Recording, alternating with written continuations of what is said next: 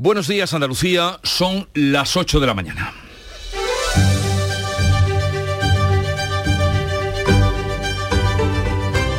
En Canal Sur Radio, La mañana de Andalucía con Jesús Vigorra.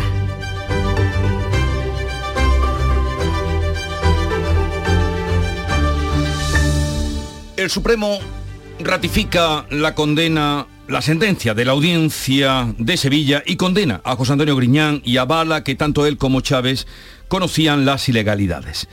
La pregunta ahora que está en el aire es, ¿entrará o no Griñán en prisión? La sentencia completa de los SERE concluye que el expresidente conoció y por su pasividad no evitó el despilfarro de dinero público. La sentencia cuenta con un voto particular de dos magistradas que consideran que Griñán y los exconsejeros Vallejo y Martínez Aguayo no cometieron malversación. Ahora será la audiencia de Sevilla la que decidirá si ingresa en prisión mientras se tramita el indulto que ha solicitado la familia.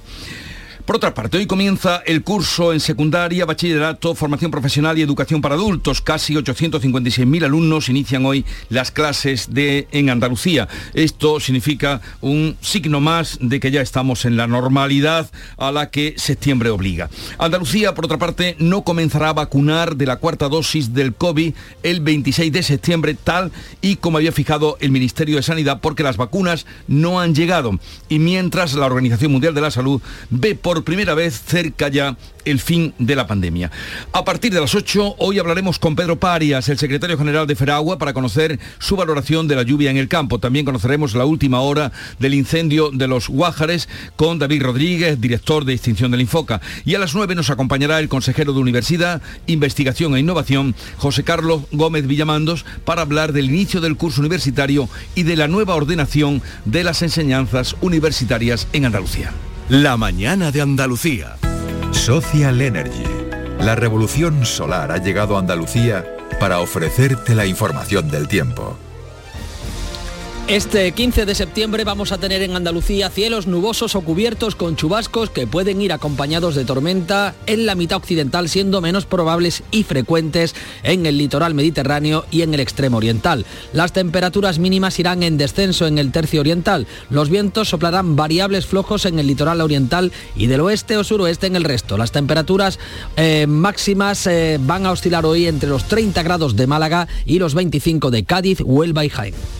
Comienza septiembre instalando paneles solares premium en tu tejado y protégete de la subida de luz. Ilumina tu hogar de noche con nuestras baterías y ahorra hasta el 90% en tu factura. Instalaciones garantizadas por 25 años. No esperes más. 955 44 11 11 o socialenergy.es y aprovecha las subvenciones disponibles. La revolución solar es Social Energy.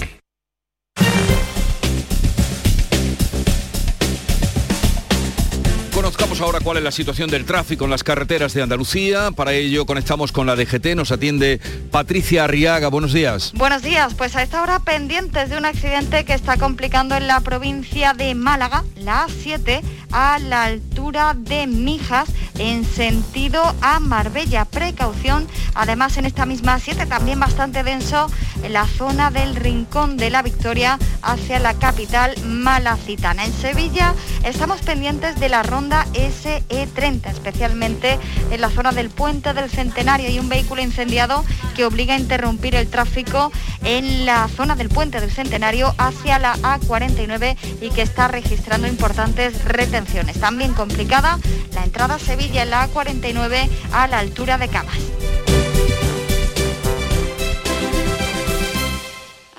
Sabemos que tienes muchos planes y sueños por cumplir y en Cofidis queremos estar a tu lado. No esperes más y hazlos realidad antes de que las condiciones del mercado empeoren, suponiendo un mayor esfuerzo para ti. Sea cual sea tu proyecto, el momento es ahora. Llámanos al 900 84 12 15 o entra en cofidis.es para más información. Cofidis, cuenta con nosotros. La mesa de siempre. A la calita de siempre. La cabaña de siempre. Las butacas de siempre. La ruta de siempre. Para regalo como siempre. Sueldazo del fin de semana de la 11. Todos los sábados y domingos puedes ganar un premio de 5.000 euros al mes durante 20 años. Más 300.000 al contado. Bien, acostúmbrate. A todos los que jugáis a la 11, Bien jugado. Juega responsablemente y solo si eres mayor de edad. En Cofidis puedes solicitar hasta 60.000 euros sin cambiar de banco. Llámanos al 900 84 12 15 o entra en cofidis.es para más información. Cofidis, cuenta con nosotros. En Canal Sur Radio, la mañana de Andalucía con Jesús Bigorra. Noticias. ¿Entrará o no entrará José Antonio Griñán en prisión? El Tribunal Supremo le deja a un paso. La sentencia completa que se conocía ayer, que se ha publicado, la sentencia de los ERE, concluye que el expresidente conoció y por su pasividad no evitó el despilfarro de dinero público. Manuel Pérez Alcázar. El alto tribunal ratifica los argumentos de la resolución de la audiencia de Sevilla. Asegura que Griñán tenía conocimiento de la ilegalidad y destaca su pasividad ante el despilfarro. Dice que se creó un sistema de concesión de ayudas para evitar todo control disponiendo del dinero público al margen de la ley. La sentencia cuenta con un voto particular de dos magistradas que consideran que Griñán y los exconsejeros Vallejo y Martínez Aguayo no cometieron malversación y la condena es un salto al vacío porque todo se originó en la Consejería de Empleo. También están condenados a entre 6 y 8 años de cárcel los exconsejeros Fernández y Viera. La sentencia inhabilita también al expresidente eh, Chávez y a los exconsejeros Zarrías y Magdalena Álvarez. Pues así las cosas, la defensa de Griñán presentará un incidente de nulidad y un recurso de amparo en base a los votos particulares de dos magistradas. La audiencia de Sevilla decidirá si ingresa en prisión mientras se tramita el indulto que ha solicitado la familia de Griñán. El abogado del expresidente tiene 20 días para solicitar la nulidad de la sentencia. También baraja un recurso de amparo ante el Constitucional. Para eso dispone de 30 días. Se apoya en el voto particular discrepante de dos de los cinco magistrados. Ni la nulidad ni el recurso suelen paralizar la ejecución cuando las penas de prisión superan los cinco años, como ha explicado en el Mirador de Andalucía el profesor de Derecho Penal de la Universidad de Málaga, Diego Martín Reyes. Se puede pedir al Tribunal Constitucional que suspenda la ejecución de la sentencia y por tanto que no se entre de momento en prisión. La verdad es que en sentencias cuyas penas superan los cinco años, el Tribunal Constitucional, Constitucional siempre se ha mostrado muy remiso a suspender esa ejecución de las penas. Aún queda el indulto solicitado por la familia que ahora se debe tramitar y los plazos no suelen bajar de seis meses. La audiencia de Sevilla decidirá sobre el cumplimiento inmediato o no de la condena cuando le sea notificada la sentencia. Hoy, por cierto, se inaugura el año judicial en Andalucía. Y comenzaron las reacciones. El gobierno andaluz y la mayoría de partidos piden que se cumpla la condena. No se ha pronunciado por Andalucía ni tampoco el PSOE de Andalucía. Desde Ferrá se agarran a los votos particulares de la sentencia. El consejero de la presidencia de la Junta, Antonio Sanz, alude a la alta responsabilidad del PSOE como expresa la propia sentencia. Estamos, por tanto, ante la confirmación del mayor descontrol, caso de despilfarro y corrupción política de la historia, y no lo dice ya el, ni la denuncia ni el debate político, lo dice el, el Tribunal Supremo. PP, Vox y Adelante Andalucía rechazan un indulto. A nivel nacional, Podemos aplaude la sentencia. El PSOE andaluz elude pronunciarse y desde Madrid, la portavoz socialista Pilar Alegría alega que hay condena, pero con votos en contra. Lo primero que debo hacer es conocerla y, y leerla pero quiero recordar, porque he podido también ver un poco lo que trasladaban los medios de comunicación, que sigue existiendo un importante voto particular que ratifican eh, dos magistradas y que desde luego bueno, eh, hay que conocer en, profundidad a la hora, como digo, de emitir una opinión. Vamos ahora con otro asunto porque casi 856.000 estudiantes de secundaria, bachillerato, FP y educación para adultos vuelven hoy a las clases en Andalucía. Comienzan el curso en secundaria marcado por la apuesta de la Junta por la formación profesional y la FP dual. Lo ha explicado este miércoles en el Parlamento de Andalucía la consejera de Desarrollo Educativo Patricia del Pozo, que hoy por cierto va a inaugurar este curso de secundaria en San Pedro de Alcántara en Málaga. Es el mejor plan de choque frente al desempleo juvenil este Gobierno quiere revolucionar la formación profesional de la mano de los empresarios, de los sindicatos, de los docentes, porque necesitamos un cambio de mentalidad en Andalucía. Son las 8 o 9 minutos. A esta hora eh, no están todavía los estudiantes que vuelven a las clases porque hoy van más tarde, pero en el Instituto de Enseñanza Secundaria eh, Juan Ciudad Duarte de Bormujos, en el Aljarafe, se encuentra Mariló Rico. Buenos días, Mariló.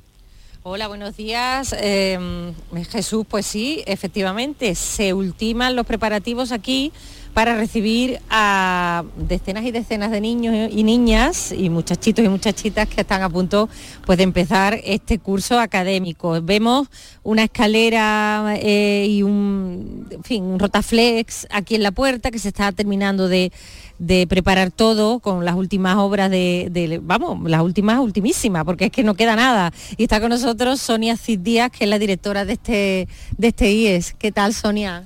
Hola, buenos días, encantada de estar con vosotros. Muy bien, ¿qué tal? ¿Cómo está el centro? ¿Cómo se, ha preparado? Pues mm, superando todos los retos que tenemos que afrontar, pero de momento, como bien acabas de decir tú, estamos terminando, ultimando obras, esperando que vengan los alumnos, que los recibimos en dos horas, tres horas escasamente que vienen y con unas dinámicas de aceptación para que los alumnos, que son lo más importante que tenemos en el centro, se encuentren mm, bien en el primer día que vienen al, mismo. Llegan a las 12, ¿verdad? Los primeros. Los primeros y los segundos llegan a las 12, que son los más pequeñitos. Los más pequeños, muy bien. ¿Cuántos alumnos hay en este centro? Pues la última estimación que hicimos ayer de matrícula, que todavía estamos en ello, fueron 940. Muy bien, 940 de Jesús. Me estaba contando Sonia antes de, entrar que, tiene un alumnado muy bueno. Sí, sí. Uy, el alumnado de Bormujo en general es un alumnado bueno, hay como todo, pues, pero en general es un alumnado muy bueno, entregado y con buenos resultados académicos. Qué bien. Y además tienen proyectos europeos. Los alumnos hacen prácticas fuera en el extranjero, ¿verdad? Me estaba contando. Sí, sí, antes de la pandemia teníamos muchos intercambios y el instituto se involucró en la presentación de proyectos Erasmus Plus y tenemos los, alumnos del ciclo, porque también tenemos ciclo, hacen prácticas en el extranjero y los de la ESO y bachillerato pues eh, practican sus idiomas también en el extranjero y las distintas habilidades, no solo el idioma. Claro, a los primeros que se incorporan, que vienen por primera vez al instituto, que vendrán con, miedo, porque en verdad es que son muy pequeños, son muy pequeños. ¿Qué, qué mensaje le da, directora? Pues mire, cada año tenemos un lema diferente de acogida a los alumnos para que, muy relacionado y muy con, ellos, le ponemos una canción que también a algunas personas no le parece bien, pero a los alumnos les gusta. Y un lema, este año por ejemplo tenemos We Can Fly que vamos a volar, que ellos puedan mm, extenderse y realizarse como personas cuando salgan del centro, claro. Muy bien. Pues, pues Jesús, usted está escuchando, ¿eh? si quiere hacerle alguna pregunta. Eh, directora, eh, vamos a volar. Qué bien eso de un lema para recibirlos y una canción también. Me parece una idea estupenda. Empezar con una sonrisa y con un sueño. ¿A cómo sale la media de ratio en, la, en su instituto? Pues eh, está bastante cargado porque tenemos los cursos a 30 y en cuarto de la ESO superamos la ratio. Pero supongo que poco a poco algún día llegaremos a conseguir que esto se disminuya. Bueno, pues 30 y de ahí para arriba. Directora, le deseo lo mejor para usted y todo el claustro de profesores y alumnos. Y Marilo Rico, un abrazo. Luego volvemos. De acuerdo, muchas gracias. Adiós, adiós. Eh, cambiemos de asunto, ya hoy en la Rotaflex, últimos preparativos eh, para abrir eh, las puertas el instituto a las 12 del mediodía, como tantos institutos en Andalucía. Estabilizado el incendio de los Guájares en Granada, los alcaldes de los cuatro municipios afectados comienzan ahora a evaluar los daños. Granada, Susana Escudero, ¿qué ha trascendido? Bueno, pues sabemos, por ejemplo, que el alcalde del Pinar, Francisco Titos, lamenta sobre todo que el pueblo haya perdido, dice, el 95% de su masa forestal. Este municipio tiene tres montes públicos eh, con una masa forestal importantísima y se ha quedado un 5%, ah, menos del 5%. Eh, mayormente un pinar espeso procedente de algunas repoblaciones, pero ahí había también pinos mm, con una antigüedad de más de 100 años Aparte, hay más cultivos de olivo y cultivos de almendro quemados que en un principio creíamos. Sin embargo, es en los Guájares donde los daños agrícolas han sido más importantes, especialmente en las fincas de aguacates colindantes a la carretera donde comenzó el fuego. En Albuñuelas, los daños son sobre todo en un pinar histórico y en la fauna. Estos tres alcaldes, junto a la alcaldesa del Valle, van a comenzar los trámites de forma conjunta para solicitar la declaración de zona catastrófica. Mientras tanto, el Infoca recuerda que el incendio está estabilizado, pero todavía no controlado y que todavía queda mucho trabajo por delante. Esta noche han trabajado 110 efectivos en tierra y ocho vehículos pesados para intentar dar por fin por controlado este incendio. En Santiago Pontones, en Jaén, también eh, continúan las tareas para la extinción. Vamos a saludar a Antonio Sánchez, es su director del Infoca. Señor Sánchez, buenos días. Hola, buenos días. Eh, ¿Se sabe algo más de las causas que han podido motivar eh, estos incendios, tanto el de Guájares como el de Santiago Pontones? Bueno, yo soy como te, soy subdirector del Plan Infoca en Granada y bueno, sobre todo te puedo comentar del de Guájares. Guájares actualmente está la, la, Brigada de Investigación de Causas de los agentes de medio ambiente, están trabajando en la investigación, ya han tomado ellos su, están haciendo su informe, han tomado sus mediciones y demás, pues estamos a la espera de que ese informe salga resuelto y nos puedan determinar un poco el origen de esa causa. Mm. Y al momento en el que estamos, eh, ¿está controlado? ¿O qué término es el que ustedes eh, eh, utilizan? ¿Hay todavía vigilancia? Sí, bueno, ahora estaría estabilizado. Estabilizado lo que significa que no aumenta perímetro, que todavía quedan puntos calientes y zonas que pueden todavía pues tener llama, que es lo que ha pasado esta noche, como alguna vez que nos han llamado a través del 112 diciéndonos que había algún pino ardiendo todavía, pues se atiende rápidamente esos puntos para que no pueda propagar otra vez y aumente el perímetro. Ahora estaría estabilizado. El siguiente paso sería darlo por controlado, que lo que significa es que tiene ya una línea de control a todo su contorno, que eso ahora la gente está trabajando en ello para que no pueda extenderse más. Mm. ¿E-, ¿El perímetro final que ha causado este incendio? El perímetro final, bueno, todavía es igual, estamos pendientes de medición, pues, que sea una definición, una medición definitiva y fina. Ahora estamos estimando solo, entonces estamos pensando que ha ardido cerca de, 5.000 hectáreas, más arriba, más abajo, pues luego habrá que afinarlo y también descontar las superficies que nos han quemado, claro está. 5.000 hectáreas. Gracias, Antonio Sánchez, su director del Infoca en Granada. Un saludo y buenos días. Muchas gracias a vosotros. Las lluvias fueron aliadas también en un momento cuando estaban los incendios todavía, cuando estaban luchando contra ellos, pero se alejan. Se alejan este jueves y ha supuesto un poco de alivio, eso sí, para la sequía. Las precipitaciones se han concentrado especialmente en las provincias de Huelva y Sevilla. Son un alivio, aunque insuficiente. El martes, a falta de lo que hoy suceda, ha sido el día más lluvioso, llegando a sumar 53 litros por metro cuadrado en algún municipio. En la Sierra de Huelva se han alcanzado los 35 litros. La borrasca que va a pasar hoy de largo puede ser un preludio de un nuevo frente a principios de la próxima semana. Pedro Parias es secretario general de Feragua, la Federación de Regantes. Eh, Pedro Parias, buenos días. Muy buenos días. Valoración de estos días de lluvia. Bueno, pues escasas lluvias, ¿no? Una lluvia que, como habéis dicho, pues han sido más importantes en la parte occidental, Huelva, Sierra, Huelva y Sevilla, pero menos en Córdoba y menos también en Jaén y Granada, unas lluvias medias en torno a 5, 10 eh, litros por metro cuadrado que son absolutamente insuficientes para el campo. Es verdad que hay sitios que ha llovido, en la Sierra de Huelva sobre todo más de 50, pero también hay muchos sitios que ha llovido cero. Y por tanto, pues bueno, esta, esta tormenta tropical ha quedado eh, un poquito y ha subido para poco. Algo, sin duda, para aliviar, bajar las temperaturas y aliviar un poco la situación, pero nada significativo para mejorar ni para arreglar nada.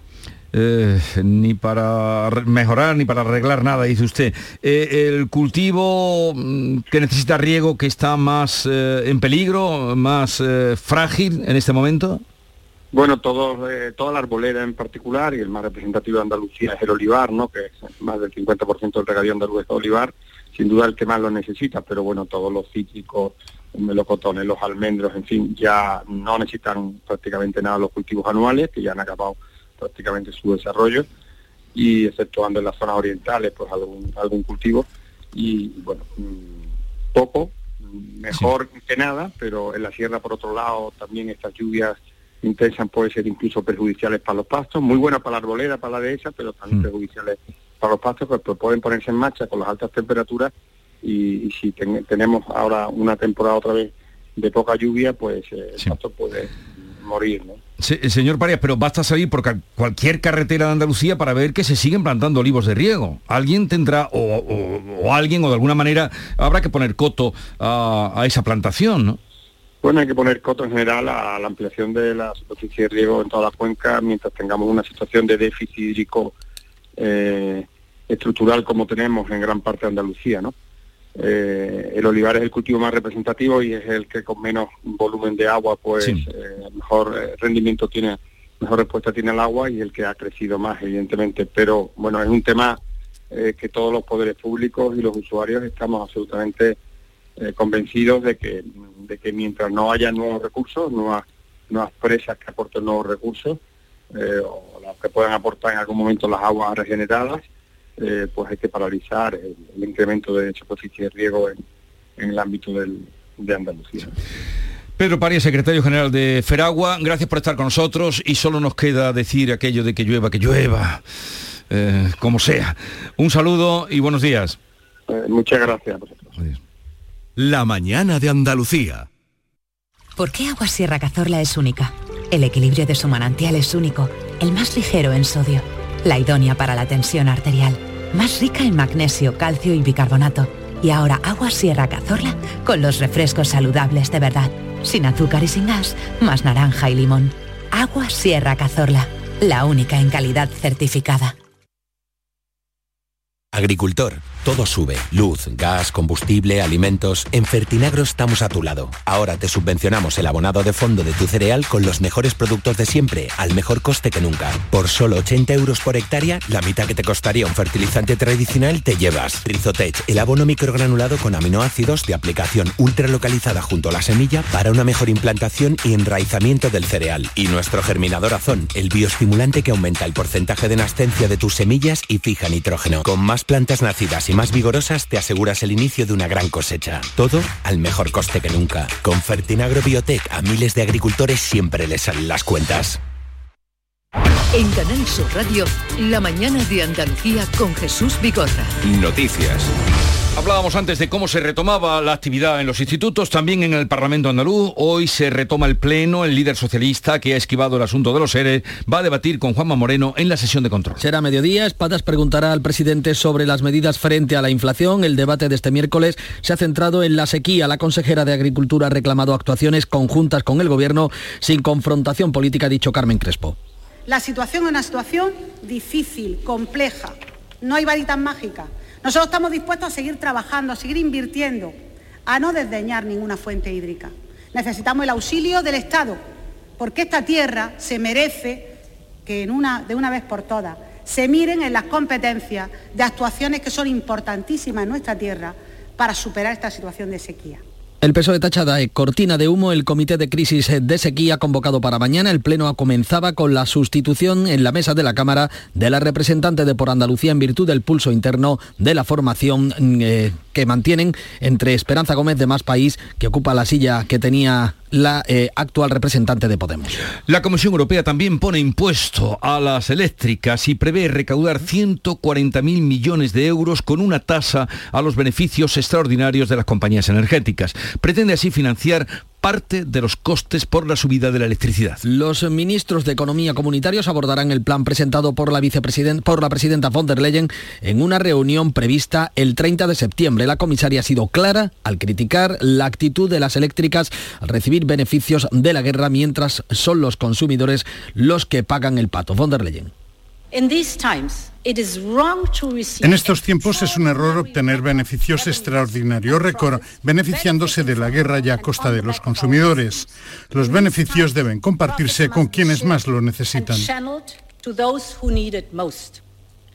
En España el gobierno asegura que la propuesta va en la línea de los impuestos a las energéticas y la banca. El PP replica que una tasa no es lo mismo que un impuesto y exige al gobierno que dedique la recaudación a rebajar el IRPF, el IVA de lo, o el IVA de los productos básicos. Pues en nuestro país se cumplen tres meses de la entrada en vigor de la excepción ibérica. Que ha supuesto un ahorro de 2.300 millones de euros. Los consumidores de la tarifa de último recurso han ahorrado un 18%. Eh, la luz sube hoy, por cierto, algo más de un 27% hasta los 327 euros el megavatio hora.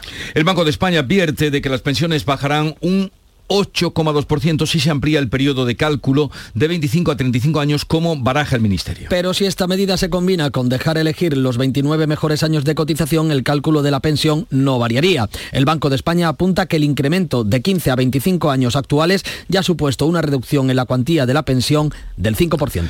La presidenta de la Comisión Europea ha viajado a Ucrania para reunirse con Volodymyr Zelensky, que ha sufrido este miércoles un accidente de tráfico. Según su portavoz, no presenta heridas de gravedad. El coche en el que viajaba colisionado con otro. Zelensky ha visitado este miércoles la ciudad liberada de Izum en el nordeste del país y ha arengado a las tropas que están recuperando territorio ocupado por los rusos. Andalucía no comenzará a vacunar de la cuarta dosis del COVID el 26 de septiembre, tal y como se había fijado por parte del Ministerio de Sanidad. La consejera de Salud, Catalina García, denuncia que las vacunas adaptadas a las nuevas variantes no han llegado y, por tanto, la vacunación de los mayores de 80 años tendrá que esperar al menos hasta octubre. La consejera ha hecho un llamamiento urgente para que los pequeños que estos días comienzan el colegio se vacunen contra el COVID y es que la mitad ha recibido, eh, no ha recibido eh, la pauta completa. En este sentido nos preocupa y nos ocupa el índice de vacunación entre los menores de 5 a 11 años, donde solo el 50,7% ha recibido la pauta completa.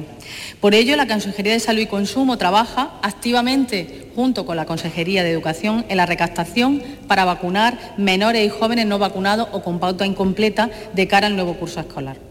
La Organización Mundial de la Salud dice por primera vez que el fin de la pandemia está cerca, mientras que la prestigiosa revista Lancet concluye que la respuesta mundial al COVID ha sido un fracaso global masivo. Un nuevo accidente laboral y mortal en Sevilla. Es un trabajador de 40 años que ha muerto al caer de un techo cuando realizaba trabajos de altura la pasada tarde. El sector del taxi andaluz vuelve a manifestarse, acuden de todas las partes de Andalucía a la manifestación en Sevilla. Protestan contra la regulación que prepara la Junta para que los vehículos de transporte eh, con conductor, los VTC, sigan operando en los núcleos urbanos a partir del 1 de octubre. El gobierno andaluz espera tener ultimado esta semana el reglamento con el que busca pacificar las relaciones entre ambos colectivos. En Canal Sur Radio, la consejera de Fomento Marifran Carazo pedía a las organizaciones con intereses enfrentados que cedan tenemos días para seguir hablando y yo creo que esta semana es crucial para favorecer esa norma. Pero siempre que hay una negociación, siempre que se regula una actividad de este tipo y parece que, se contraponen intereses, pues ambas partes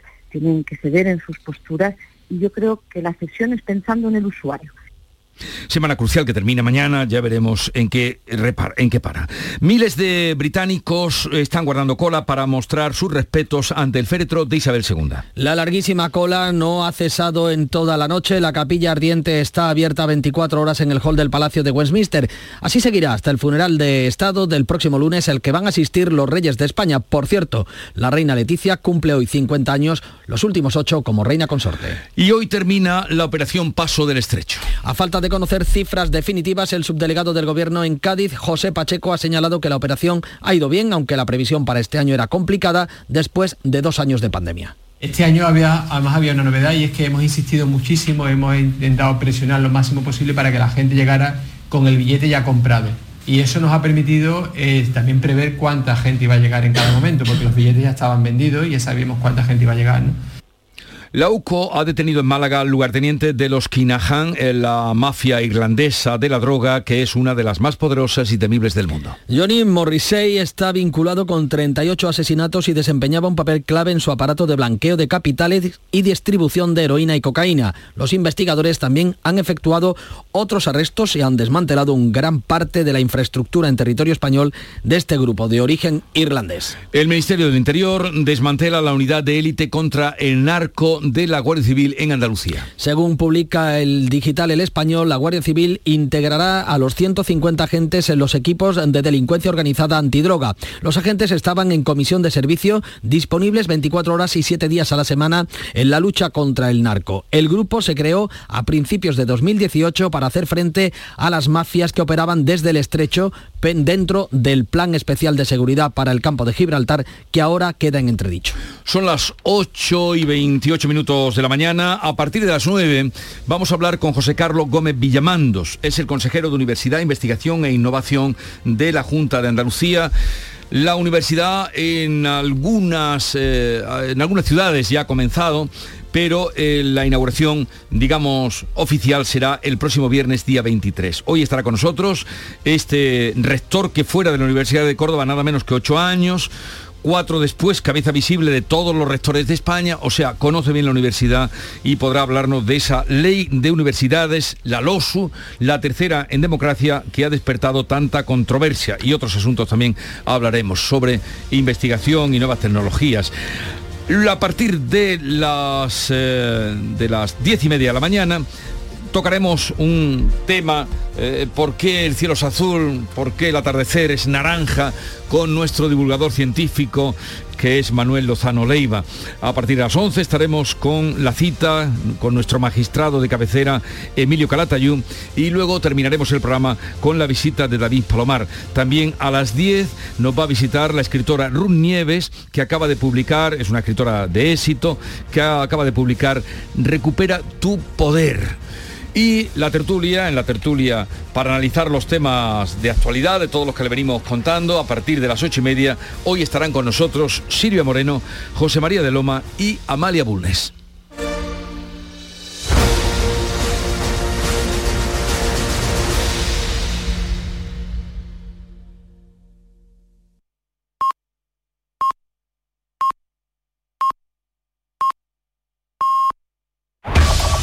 En la mañana de Andalucía de Canal Sur Radio, las noticias de Sevilla. Con Pilar González. Hola, buenos días. Atención porque la mañana es complicada en el centenario. Hay importantes retenciones. En sentido Huelva son nueve los kilómetros porque se han cortado dos carriles por el incendio de un camión. De hecho, los bomberos están actuando en la zona. Ese camión está entre las razas y el puente. Hay nueve kilómetros en sentido Huelva. En sentido Cádiz hay cuatro kilómetros. En esta ocasión por la avería de un coche que está justo antes de la subida al puente.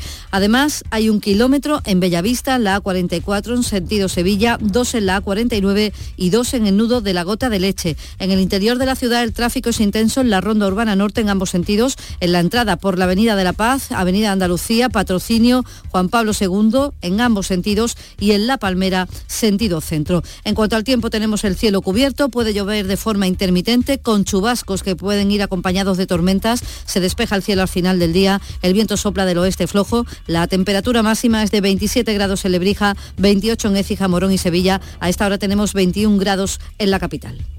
¿Planeando salir de escapada o de fin de semana? Recuerda, hay otra Sevilla. Asómate a la provincia y disfruta de un turismo seguro en cada uno de sus espacios naturales, pueblos monumentales y alojamientos. Cambia de vistas. ProDetour Turismo de la Provincia, Diputación de Sevilla. ¿Y tú? ¿Por qué compras Inés Rosales? Porque quiero lo mejor, lo más saludable para mi familia. ¿Sabes qué diferencia una torta Inés Rosales del resto? Dale la vuelta al paquete y lee los ingredientes. Confía en las de toda la vida, en las legítimas y acreditadas tortas de aceite de Inés Rosales, desde 1910. Este jueves comienza el curso en secundaria, bachillerato, formación profesional y también en educación permanente de adultos. Estamos en el Instituto Juan Ciudad Duarte de Bormujos. Allí está la unidad móvil de Canal Sur Radio con Mariló Rico. Buenos días. Buenos días, nos encontramos, así es, en este Instituto de Bormujos de Enseñanza Secundaria, donde se finaliza hasta ahora una obra para tenerlo todo preparado para que a las 12 comiencen a llegar los niños y niñas, chavales y chavalas. Esa es la hora en que se van a ir recibiendo de manera escalonada a los más de 900 alumnos y alumnas de secundaria, bachillerato y FP que van a cursar aquí sus estudios. Estarán atendidos por 74 profesores, un ordenanza, un PAS de Administración y Servicios y cinco limpiadoras. El lema con el que este año se recibe al alumnado, sobre todo a los más pequeños, que llegan por primera vez al instituto, es We Can Fly. Nosotros podemos volar, según nos ha contado la directora del centro. En total, en la provincia de Sevilla, hoy comienzan las clases eh, más de 217.000 estudiantes. En FP hay importantes novedades con más ofertas respecto a la FP Dual, en la que el aprendizaje se realiza tanto en los centros docentes como en empresas. Se incorporan este año al Instituto El Arenal de Sevilla con la formación en fabricación mecánica. Gracias, Mariló. Les contamos también que esta mañana el Ayuntamiento comienza la ronda de contactos para negociar los presupuestos municipales del año que viene.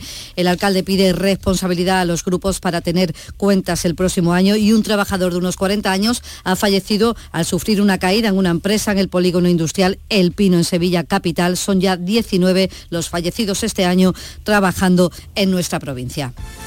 Deportes, Nuria Gaciño, buenos días. Muy buenos días. Punto insuficiente el que se trae el Sevilla de Copenhague ante el rival en teoría más débil del grupo, así que si quiere seguir vivo en la Champions tendrá que jugarse las pocas opciones que tiene en el doble enfrentamiento con el Borussia Dortmund, que ahora es segundo con tres puntos tras caer anoche con el Manchester City por 2 a 1. El Sevilla por su parte está empatado con el Copenhague con solo un punto y el que pretende pasar a liderar el grupo en solitario es el Betis, que a las 9 de esta noche recibe al Ludogores búlgaro, que daba la sorpresa en la primera jornada de la Liga Europa ganando a la Roma. De nuevo, Pellegrini tirará de rotaciones. El Ludogorets búlgaro era un desconocido en el fútbol europeo hasta que la semana pasada ganó a la Roma de Mourinho. Y este jueves se enfrenta al Betis en partido de Europa League. Síguenos desde el Estadio Benito Villamarín desde las 8 de la tarde en Canal Sur Radio. Y desde las 9 menos 20 en Radio Andalucía Información con Jesús Márquez. Más Andalucía. Más Canal Sur Radio.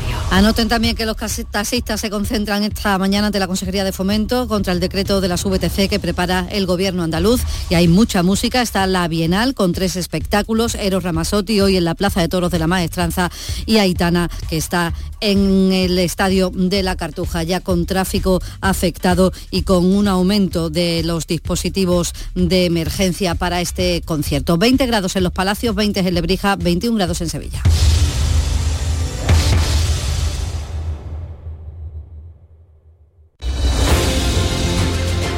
8.35 minutos de la mañana, una mañana fresquita, una mañana fresquita, por lo que me cuentan quienes ahora llegan y porque hemos cerrado la ventana.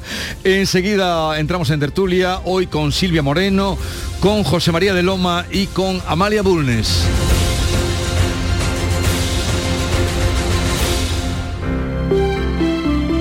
Buenos días.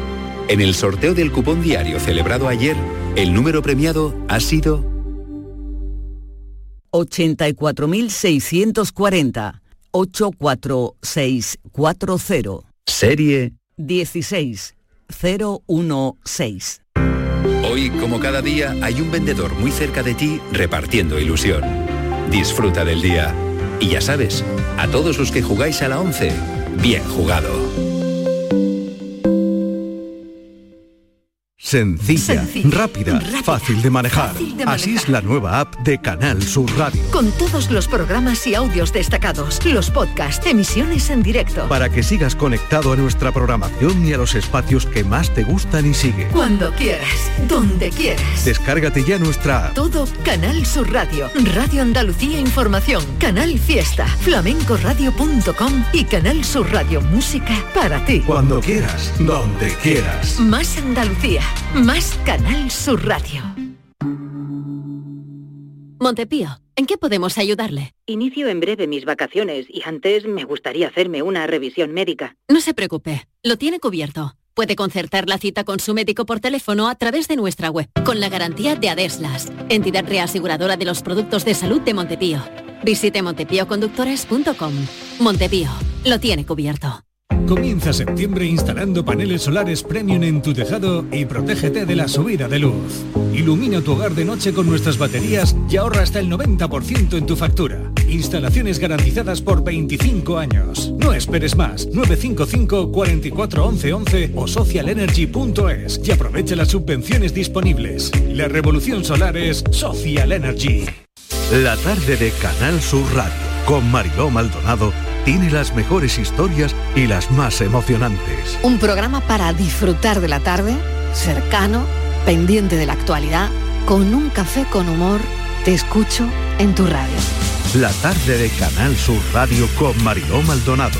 De lunes a viernes a las 3 de la tarde. Más Andalucía, más Canal Sur Radio.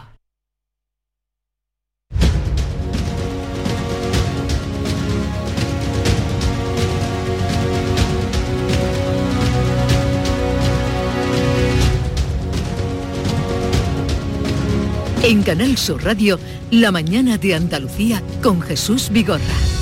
Y hoy para analizar la actualidad con Silvia Moreno del diario El Mundo. Hola Silvia, buenos días. Muy buenos días. ¿Qué tal estás? Muy bien, ya con un poco de fresquito por la mañana, que siempre ya Te veo con la cazadora, eso señal eh, de que... En la moto ya hay que ponerse cazadora. sí. Eh, también está con nosotros y damos la bienvenida, eh, porque se incorpora a estas tertulias de la mañana, a una buena compañera, amiga, colega, Amalia Bulnes, que ahora es corresponsal, está trabajando para el país. Amalia Bulnes, buenos días. ¿Qué tal? Muy buenos días, Jesús. Bienvenida. Pues nada, bien hallada, yo feliz de estar aquí, ya sabes que compartí micrófonos en esta casa hace un montón de años y bueno, tras un paréntesis feliz de que me, De, que tantas cosas, invitado de, tantas cosas, que has sí. hecho tú por aquí, por Bueno, allá, una persona sí. activa, trabajadora, No queda, más siempre. re- no queda más remedio. ¿eh? Siempre en la comunicación. Hoy nos acompaña José María de Loma, que enseguida te presentaré, eh, de la opinión de Málaga, en cuanto que se restablezca la conexión, porque yo sé que él está puntual eh, como un godo y, y nos está escuchando. Bueno, y la pregunta es, en el día de hoy, ¿entrará o no entrará José Antonio Griñán en prisión? Eh, bueno, a ver, eso no, lo, eso no lo sabemos, ¿no? Pero bueno, a todas luces parece ser eh, que es bastante complicado ahora mismo eh, esas tres vías distintas a las que se puede apelar y dos en concreto en las que está trabajando eh, la defensa de José Antonio Griñán, que es esa petición de, de nulidad ante el Tribunal Supremo y el recurso de amparo eh, al Tribunal Constitucional, que bueno, que ya se sabe por experiencias anteriores que el Tribunal Constitucional con sentencias que son superiores a cinco años no, es, no se ha mostrado nunca a favor de esa demora, de esa moratoria en las condenas, sino de que entren en la cárcel la- las personas eh, a las que la sentencia les obliga y después ya analizar los recursos. Quiero decir que las previsiones, no lo sabemos, pero las previsiones efectivamente no son buenas para el expresidente de la Junta de Andalucía ni, no- ni para los otros nueve cargos Mm. eh, que tienen penas de cárcel superiores a, a seis años en este caso. Claro, aquí con seis años de cárcel, con una condena por malversación, eh, cualquier persona en el 99,9% de los casos automáticamente con una sentencia firme entrarían en prisión. Es lo cierto, porque incluso si se pide el indulto, la petición de indulto no paraliza. Efectivamente, esa es la tercera vía que, que me ha quedado a mí por, por explicar. no sí. paraliza la entrada en prisión una petición de indulto con una condena tan elevada de seis años de, de cárcel. En este caso, lo que la- al ser José Antonio Griñán, expresidente de la Junta de Andalucía, expresidente del PSOE, el que se encuentra en esta situación y con todas las vías que se le abren y que el abogado lógicamente las va a explotar para evitar que su cliente Mm, entre en lógicamente, prisión. Lógicamente está en su legítimo derecho de hacerlo así, pues se plantea, se plantea la duda. Lo que pasa es que ahora la audiencia de Sevilla, en cuanto el Tribunal Supremo le envíe toda la documentación, que podría ser en un mes y medio aproximadamente, en teoría la audiencia de Sevilla ya automáticamente tendría que ordenar el ingreso Mm. en prisión porque son penas de cárcel muy elevadas. Hay que recordar de todas maneras que la petición de indulto que eh, ha recogido la familia de José Antonio Griñán es solo para el caso de José Sí. Antonio Griñán. No se ha pedido el indulto para ninguno de los otros altos cargos de, de la Junta de Andalucía que, que también tendrían que entrar, eh, bueno, inmediatamente según los plazos de la justicia, que tampoco sabemos cuándo es, tendrían que entrar, que entrar en prisión. Claro, porque son, recordemos, son 15 exaltos cargos de la Junta de Andalucía, con Manuel Chávez y José Antonio Griñán como expresidente. eh, sin embargo, la situación de Chávez es distinta. Su condena es de, De solo inhabilitación. por prevaricación y está eh, solamente inhabilitado. Él no, te- no tiene una No, condena no, no de tienen prisión. esa, mm, eh, vamos, no se no puede ir a la, a la cárcel, no va a ir. Su condena de inhabilitación no tiene una Mm. condena de, de prisión. Y son las situaciones son distintas, son 15 altos cargos, recordemos que está también Magdalena Álvarez, Sí. que fue ministra, consejera andaluza, hay varios exconsejeros, el, el exconsejero de empleo Fernández, Sí. José Antonio Viera. Eh, Vallejo, Vallejo, Martínez Aguayo. Martínez Aguayo. y Con luego- petición de cárcel está Griñán, está Carmen Martínez Aguayo, eh, Francisco Vallejo, como bien habéis dicho, Jesús Rodríguez Román y Miguel Ángel Serrano. Sí. Son ahora mismo las personas No, que sobre los están que pesan- condenadas, sobre los que pe- condenadas a prisión, condenadas a prisión. y con pena elevada, menos Juan Márquez. Juan Márquez, el Supremo le redujo la condena a tres años de prisión y con tres años de prisión sí podría Sí. ser más dudoso que su entrada en prisión fuera tan inmediata. Mm. Eh, a ver, eh, y la sentencia, porque eso, bueno, está en el aire, pesa la espada de Damocles sobre eh, la cabeza de los que están condenados por encima de los cinco años, pero la sentencia, la, la confirmación de la sentencia por parte del Tribunal Supremo, en fin, os ha sorprendido esa mm, eh, expresa cita de la pasividad antes del, ante el despilfarro. eh, en fin, Bueno, que- la sentencia la conocíamos, lo que no, bueno, conocíamos el fallo, perdón, no conocíamos el contenido de, de la, de la sentencia. Eh, conocíamos que existía un voto particular de, do- de dos magistradas que se habían opuesto al delito de malversación. Eh, yo creo que es la única discrepancia, lo hablábamos Silvia y yo antes de, de entrar aquí en el, estudio, eh, que ha existido delito y que no hay inocentes en el caso eh, de los ERES. eh, es un hecho probado por los 16 jueces por los que ha pasado este caso durante los 10 años en los que, en los que ha estado en, los- tribunales. Solo cuatro de esos 16 jueces, que ayer lo, lo recogía muy bien los diarios de- del grupo Yoli, solo cuatro de esos 16 jueces han mostrado dudas acerca de de ese punto que es clave porque es el que obliga a entrar en la cárcel a estos nueve exactos, exaltos cargos junto con Griñán, que es en el punto de la malversación.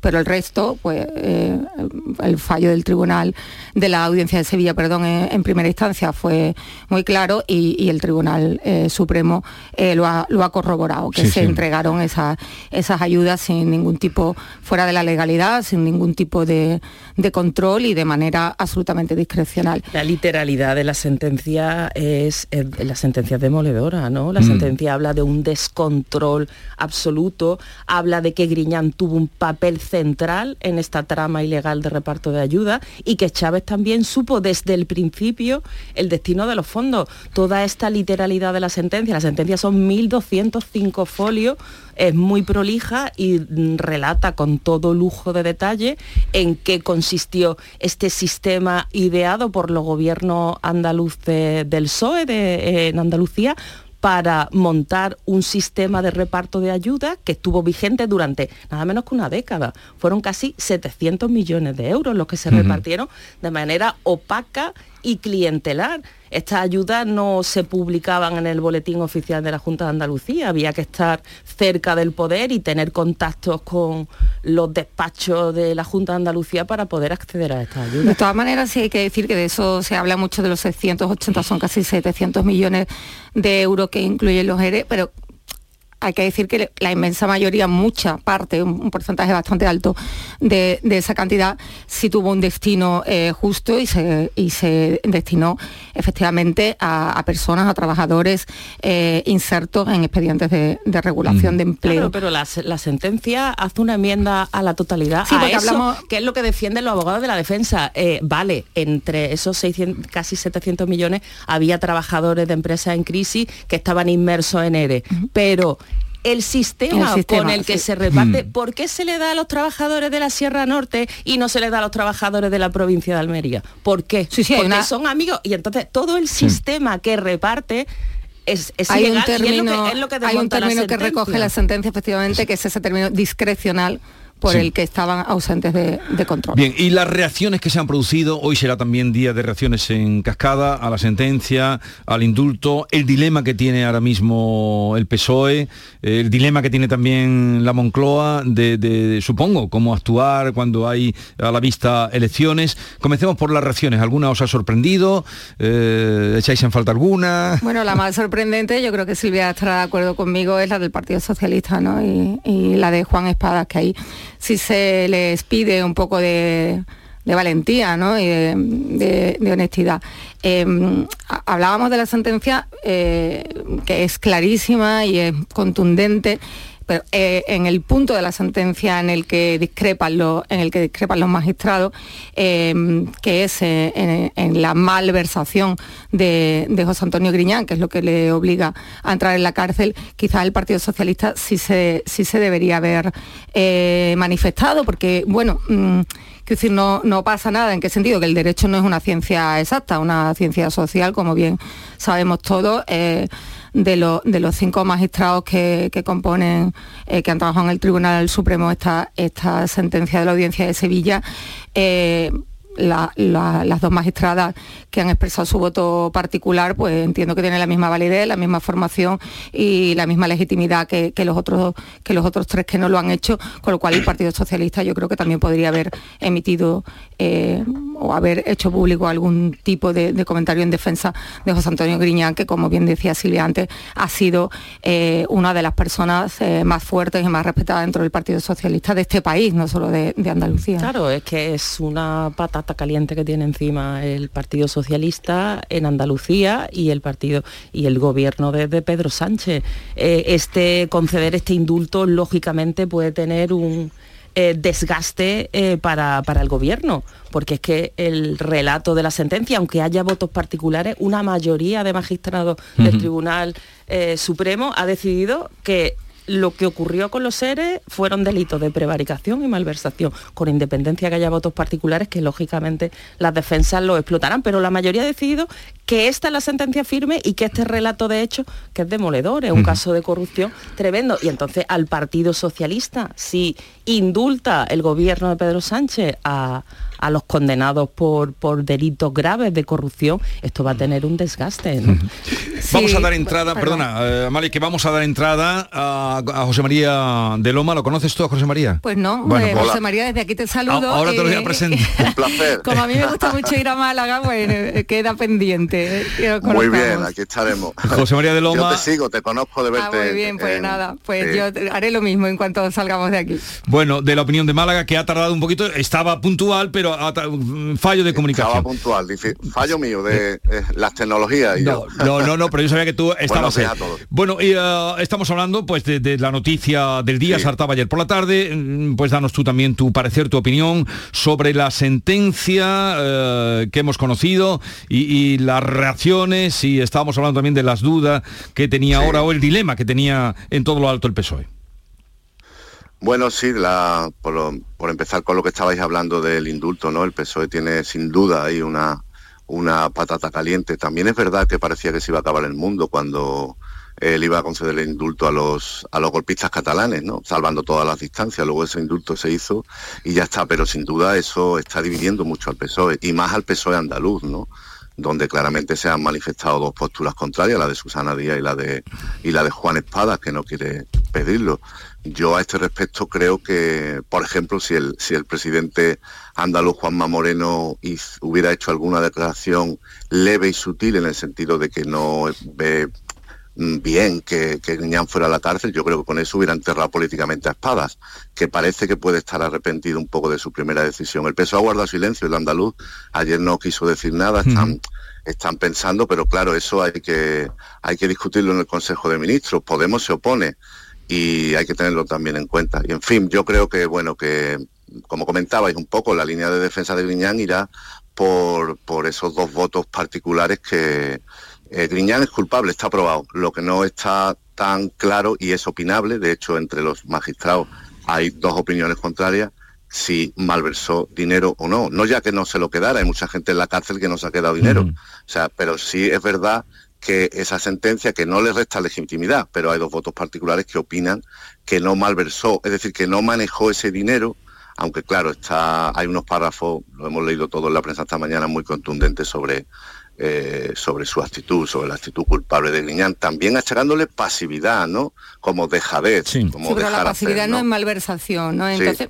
Claro que No, no, exacto, ese, eso- matiz eso es, de- eso es. ese matiz es muy importante y bueno, y yo creo que hay que, hay que tenerlo en cuenta y, y el respeto a ese a ese voto particular que dice para que yo creo que se entienda de una manera ah, mm, eh, más clarita para los ciudadanos que eh, eh, que lo que eh, que ellos no manejaron los presupuestos eh, ni Griñán ni los otros nueve altos cargos que no eh, pertenecían, que no formaban parte de la Consejería de Empleo, ellos no tenían capacidad para manejar los presupuestos de la Consejería eh, Sí. destinados a, a los seres, con lo cual no pudieron eh, físicamente eh, eh, ni de una manera práctica y pragmática malversar porque no tuvieron acceso a ese dinero que se estaba colando. ¿no?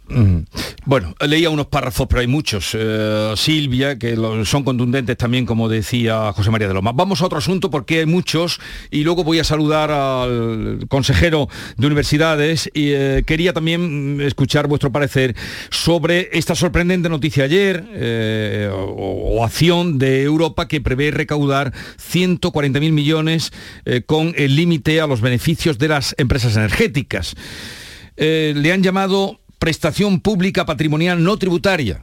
Ese es el nombre exacto, pero que viene a ser un impuesto, una tasa, lo que aquí, eh, que se aprobó en el Congreso, pero se, echa- se rechazaba por parte de la oposición, en Europa ahora viene ya dado y, y- y- y, vamos, aprobado por, por todos, ¿no? Sí, tiene un, no- tiene un nombre así un poco más complicado, porque eh, por lo que he leído son cuestiones muy técnicas, pero eh, si se Pero le es un- denomina impuesto necesita eh, el consenso y la unanimidad de, de todo el grupo. Entonces, para que salga por mayoría simple, que es lo que Ursula von der Leyen pretende, sobre todo por la urgencia, para esa mayoría simple, pues hay que, ha habido que buscarle sobre el papel una denominación donde no aparezca el término impuesto para que eh, para evitar esa necesidad de, de unanimidad y de consenso. Digo, de es prestación pública patrimonial no tributaria, pero eh, tasa. Tasa. hay una pirueta, Tasa. hay una Hay una pirueta, pirueta ahí, verbal, una sí. pirueta verbal para llamarlo de otra manera, pero es lo que es. A ver, eh, si Europa eh, dice que esto es legal, es posible y aplica esta tasa, pues, pues bienvenida sea. Eh, aquí estamos en una situación límite, estamos viendo la escalada de, precios eh, en la que llevamos inmersos durante meses, hay una guerra en, Europa y, bienvenido sea, si es posible eh, grabar de esa manera a la empresa energética y que luego eso repercuta de alguna manera en la factura que pagamos todos los ciudadanos, pues bienvenido sea. A mí me parece una decisión Hombre, muy, muy relevante y dejo hablar, perdón, a mi, a mi compañero, ¿no? A mí Sí. me, me- eh, quiero destacar eso, ¿no? Me parece prácticamente un cambio de, de paradigma en la Unión Europea, además viniendo, eh, viniendo de la presidenta de la Comisión que, que forma parte del Partido Popular Europeo, es una señora eh, conservadora, ¿no? Me parece sido un cambio de paradigma, al contrario que en 2008 ahora eh, la Unión Europea decide eh, que la crisis eh, se tiene que compartir entre las Mm. grandes empresas y el ciudadano, no como en, en- en 2008 cuando fuimos los ciudadanos los que soportamos prácticamente toda la, la carga de, de la crisis económica. José María. Sí, un cambio de un cambio de paradigma total, ¿no? Porque eh, von der Leyen se ha mostrado totalmente partidaria y con eso ha dejado un poco fuera de juego al PP y a otros partidos de centro derecha. En, el corazón de la Unión Europea eh, está también el, el, el no intervencionismo, ¿no? Un, libre mercado mm, casi a tope. Sin embargo, esto pues viene en un momento urgente y es muy necesario. Esto no es más que apretarle las clavijas a, quienes ganan muchísimo dinero y en una situación en la que la gente lo está pasando mal y que hay un contexto de guerra, en un contexto muy desfavorable para todo el mundo, van a ganar más. Pues se trata un poco de que contribuyan, ¿no? de que arrimen el hombro y de que sus beneficios no es que no sean, sino que no sean excesivos. O sea, que se quiere un poco topar ese beneficio excesivo de una coyuntura tan negativa, bélica y de, y de emergencia, ¿no? Y Ursula von der Leyen hizo un discurso o unas manifestaciones que son todo un manifiesto mm, intervencionista en este sentido, ¿no? Y yo creo que es muy saludable y todos habrán que todos tendrán que apoyar eso porque es de sentido común, incluso el Partido Popular, que mm, eh, en un momento dado estuvo a favor y lo que también reprocha al gobierno es que no lo haya dialogado más, ¿no? Pero, pero bueno, yo creo que es muy saludable y muy necesario. Sí, incluso el Partido Popular que estuvo Sí. en contra de, de la iniciativa de, del PSOE y Unidas Podemos que se debatió, que se votó Esta semana. esta semana El en el Congreso de, de los Diputados. Al, al PP sí le parece bien el impuesto europeo. En fin, mm, a ver también qué recorrido tiene la iniciativa que, que se votó esta semana en el Congreso de los Diputados, ¿no? Porque hasta, hasta los partidos que votaron a favor alertaron de que, oiga, a ver este impuesto, que también se le intenta llamar de otra manera, a ver si luego no va a repercutir en los clientes. Y había muchos, incluso los que votaron a favor, que veían visos de inconstitucionalidad y de invasión de competencia en el País Vasco y Navarra. O sea que el gobierno, si finalmente quiere aprobar este, este impuesto, tendrá que ir en consonancia con lo que ha dictado ahora la Unión Europea. Sí que es verdad que hay diferencias. eh, ha- hablaba Silvia del destino de, de los impuestos. El que propone Úrsula von der Leyen iría directamente a la rebaja de esas facturas, a que el ciudadano lo note en, en las facturas de, de la luz, que es la que, la que más eh, alta, la que más grabada está ahora mismo. Y el impuesto español es generalista. ¿En qué sentido? Bueno, pues el Estado recauda y luego lo, y luego lo invierte en lo que, en lo que estima oportuno.